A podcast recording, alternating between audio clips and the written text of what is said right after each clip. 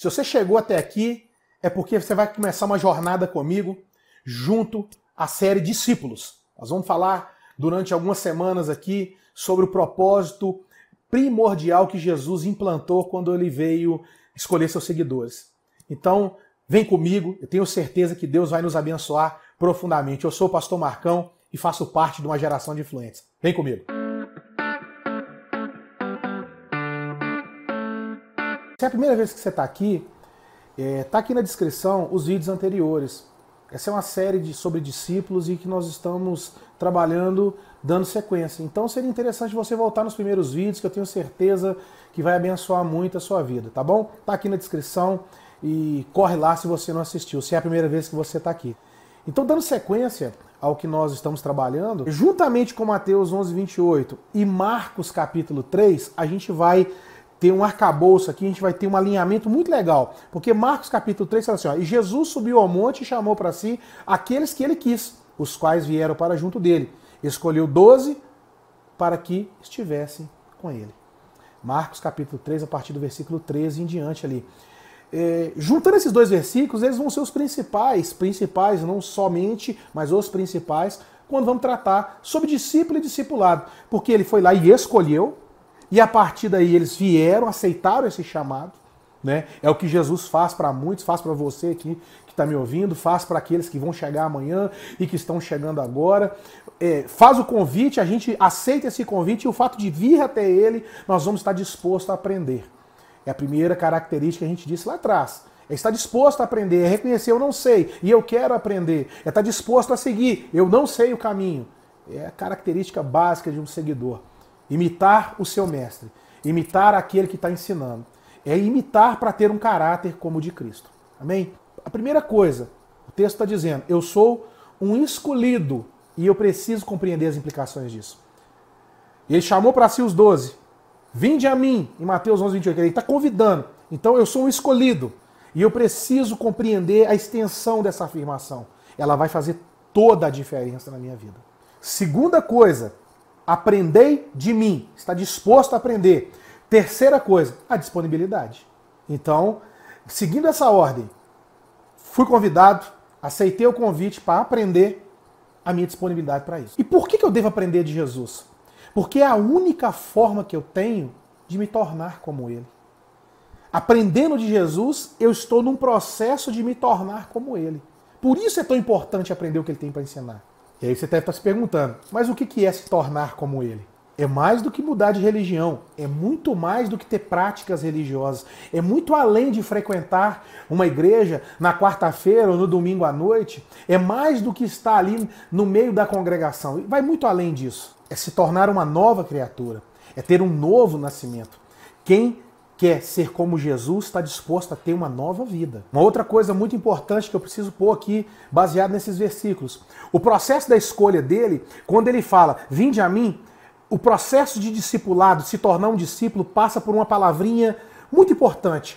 A escolha está falando de um processo que vai ser gerado em intimidade.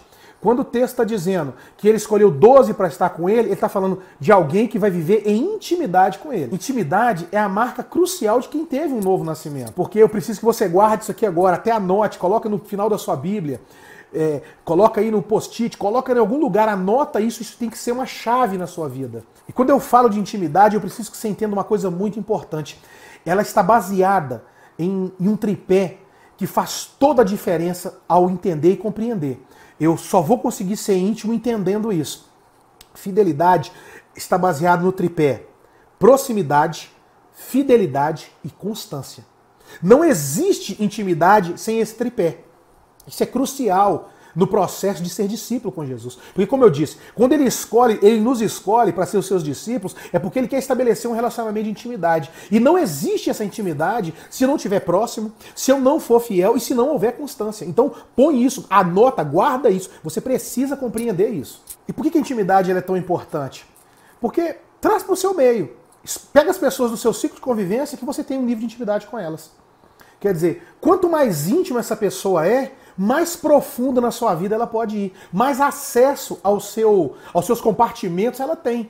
Então o que Jesus está dizendo? Eu quero ser íntimo porque eu preciso ter acesso total à sua vida. Mas mais do que isso, isso é uma via de mão dupla. Quanto mais íntimo eu sou de Jesus, mais ele está dentro de mim. Mas quanto mais isso acontece, mais dele está dentro de mim. Aí eu vou entender aquele versículo. Eu estando nele e ele em mim, permanecendo nele e ele em mim, por causa do fruto gerado na intimidade. A intimidade ela é fundamental, ela é de suma importância para que eu possa caminhar, para que eu possa avançar, para que eu possa me desenvolver, para que eu possa me estabelecer, para que eu possa gerar, para que eu possa consolidar, para que eu possa gerar de novo. E esse loop, para quê? Intimidade. Quanto mais íntimo eu sou de Jesus, mais eu sei dos segredos, mais eu sei a respeito do reino, mais a minha vida está dedicada a Ele, mais eu me pareço com Ele. Eu quero que você entenda que Jesus tinha os discípulos doze e tinha aqueles três que ele levava à parte, quando ele ia orar, quando ele ia fazer alguma coisa. Pedro, Tiago e João sempre estavam em momentos muito importantes, decisórios na caminhada de Jesus. Você vai encontrar Pedro sentado na mesa ao lado João na última ceia. Você vai encontrar Pedro e João indo até o sepulcro vazio para ver se o corpo estava lá. Eles estão sempre em momentos importantes. Quando Jesus foi celebrar a última ceia, foi os dois que foram, foram celebrar. Quando a menina estava né, morta no quarto, entrou Pedro e João. Quer dizer, um grupo de discípulos que estavam no alto nível de intimidade com Jesus. Né? Eu quero até fazer um, um parênteses aqui para você ver que isso é tão importante que no final da história Pedro vai negar Jesus. Eu sei que você conhece essa história. Por três vezes ele vai negar. E três vezes as pessoas apresentam características que só são geradas a partir da intimidade. A primeira vez fala com ele, olha, você estava com ele, quer dizer, aonde Jesus está, eu também estou. Característica de discípulo. Né? Ela afirma que ele era de Jesus porque ele estava junto com ele. E ele nega. Segunda característica, ela fala assim: você fala como ele fala. Quer dizer, existe na fala de, de, Pedro um comportamento, uma forma de falar segundo aquela que Jesus fala. E é isso que acontece com você quando você se torna um discípulo. Você não vai só estar onde ele está, você vai começar a falar. Você vai começar a abrir a sua boca e dizer aquilo que ele também diz. A terceira característica, você é um deles. Quer dizer, você está com pessoas que também se parecem com ele. Você faz parte de um grupo e esse grupo é feito de membros que pertencem a um reino que se parecem com ele também. Então, nem negando Pedro conseguiu tirar dele a característica de discípulo. Uma vez gerada em você a constância, a característica de discípulo, cara, é difícil quebrar isso em você. É difícil você se parecer com outra coisa que não seja com Jesus. Um imitador, alguém que faz o que o mestre faz, alguém que segue aquilo que o mestre determina, alguém que está disposto a aprender, alguém que está disposto a obedecer, alguém que é humilde o suficiente para pregar tudo que tem e falar assim: não, eu não quero isso, eu quero o que ele tem para me dar. Por mais que o que você tenha seja valioso, o que ele tem para implantar na minha e na sua vida é muito mais. Então essa aula, ela é para dizer para mim o seguinte, olha, põe no seu coração com convicção e certeza, ser discípulo é um processo de escolha. A escolha que ele faz me leva para um nível de intimidade. E essa intimidade sendo gerada vai colocar na minha vida uma característica ímpar ser semelhante a ele. E se você pegar aqui agora, para a gente encerrar, voltamos ao processo original. E quando Adão estava sendo criado, foi feito é a, a imagem e semelhança do Senhor. E agora o discipulado nos resgata em Cristo Jesus a semelhança e a aparência daquele que nos criou. Esse é o processo do discipulado, cada vez mais se parecendo a criatura com o Criador, mais, mais, mais se parecendo com Jesus. É isso que é ser discípulo, é isso que o discipulado nos proporciona. E aí eu te pergunto, o processo discipulado ele serve somente para uma etapa da nossa vida, somente para os primeiros passos, os rudimentos ali, as primeiras iniciativas nossas no Evangelho, ou isso é para a vida toda? Quero que você coloque no seu coração que discipulado é aprender e a gente nunca vai saber o suficiente. Discipulado é estar disposto a aparecer com ele. Eu nunca vou conseguir chegar à estatura de varão perfeito de uma vez só. Eu preciso passar por esse processo. E no dia que eu chegar, se eu chegar, eu serei levado para o céu. Ele vai me arrebatar. Eu serei levado para o céu porque eu tenho certeza que esse é o propósito dele. Quanto mais perto de Jesus estiver, mais próximo do céu eu estou. Então eu acho que eu, o, o concreto disso tudo é se assemelhar a Ele para viver nessa terra com o propósito de ir para esse reino eterno, viver com Ele essa eternidade para sempre, né? Em nome de Jesus. Querido, eu encerro por aqui. Eu tenho certeza que essas aulas elas são, como eu disse, eu acho que no vídeo anterior, na aula anterior, elas são básicas, simples, humildes.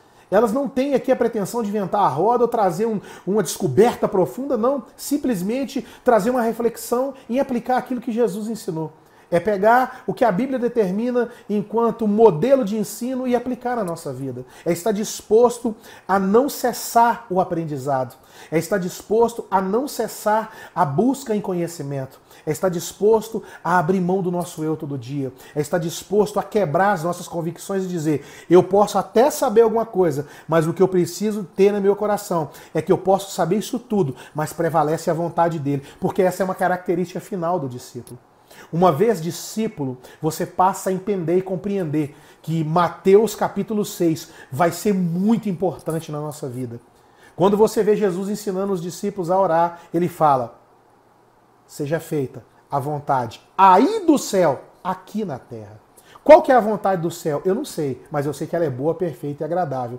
A questão toda é que nós atribuímos a nossa vontade e que ela seja a vontade do céu. O discípulo ele não está preocupado se a vontade dele está sendo aplicada. Ele quer saber se a vontade do céu está sendo garantida. E ainda que entre em rota de colisão, o que eu quero com o que o céu quer, eu não vou pensar duas vezes. Se o céu quer outra coisa, meu Deus, para que, que eu vou preocupar se eu estou perdendo, se eu estou abrindo mão de alguma coisa? Porque está vindo algo muito melhor, maior, soberano sobre a minha vida.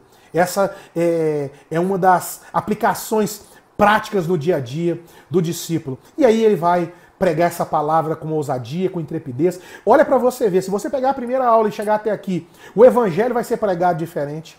As igrejas serão abertas com propósito diferente. As pessoas vão se reunir para congregar com propósito diferente. Você vai estar na sua casa enquanto crente com outra visão, com outro propósito se comportando, agindo como verdadeiramente um discípulo de Cristo, aquele que parece com Cristo. Tem um pastor amigo meu que diz assim: olha, pregue, se necessário, use palavras, porque mais do que eu falo, mais importante do que eu tenho para dizer, o, o sermão que eu vou esboçar, é quem eu sou em Cristo Jesus. A maior mensagem que a terra pode ter de mim e de você é olhar para mim e para você, ainda de boca fechada, e ver que em nós tem algo diferente.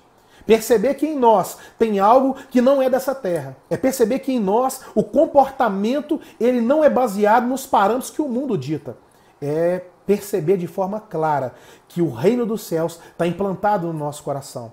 Então, se sem abrirmos a boca conseguimos transmitir isso, imagina quando o poder de Deus vindo pelo Espírito Santo na vida de um discípulo e ele começar a anunciar esse evangelho, como é que vai acontecer? Agora eu entendo, com forma clara, o livro de Atos, as pregações dos apóstolos, dos discípulos, após a ida de Jesus, com ousadia e intrepidez, o número de convertidos, as pessoas se arrependendo porque eles estavam imbuídos de um propósito único. Eu sou discípulo, eu me pareço com Cristo, eu prego como Cristo prega, eu vou agir como Cristo age, eu vou perdoar como Cristo perdoa, eu vou amar como Cristo ama, eu vou andar por essa terra como Cristo andou vai fazer toda a diferença. Esse é o evangelho raiz. Esse é o verdadeiro. Esse é aquele que o céu está esperando que a gente abra a boca e comece a pregar.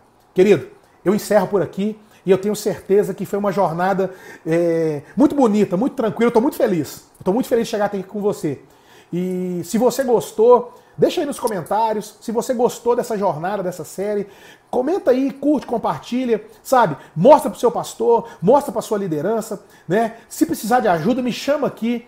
Né? É, eu tenho uma disposição, nós vamos implantar isso aí na sua igreja. Se você está disposto a realmente mudar o conceito, e eu sei que quebrar conceitos é, às vezes é complicado, mas não é impossível, Jesus era mestre nisso. Né? O discípulo ele vai aprender isso, que Jesus ele quebra estruturas e faz ela em três dias. Ele vem para quebrar paradigmas justamente porque o céu vai prevalecer. E o primeiro compromisso do crente, quando ele é discípulo, é fazer a vontade do céu. Então, querido, faz isso.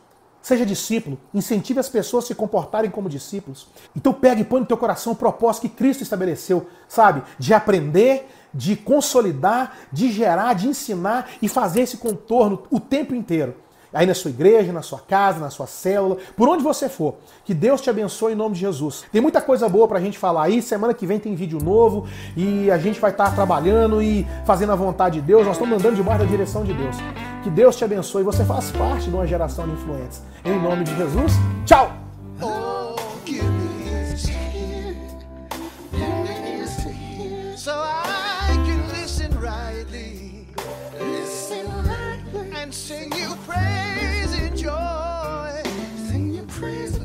and make it known to all. Make it known to all. You will show me. To make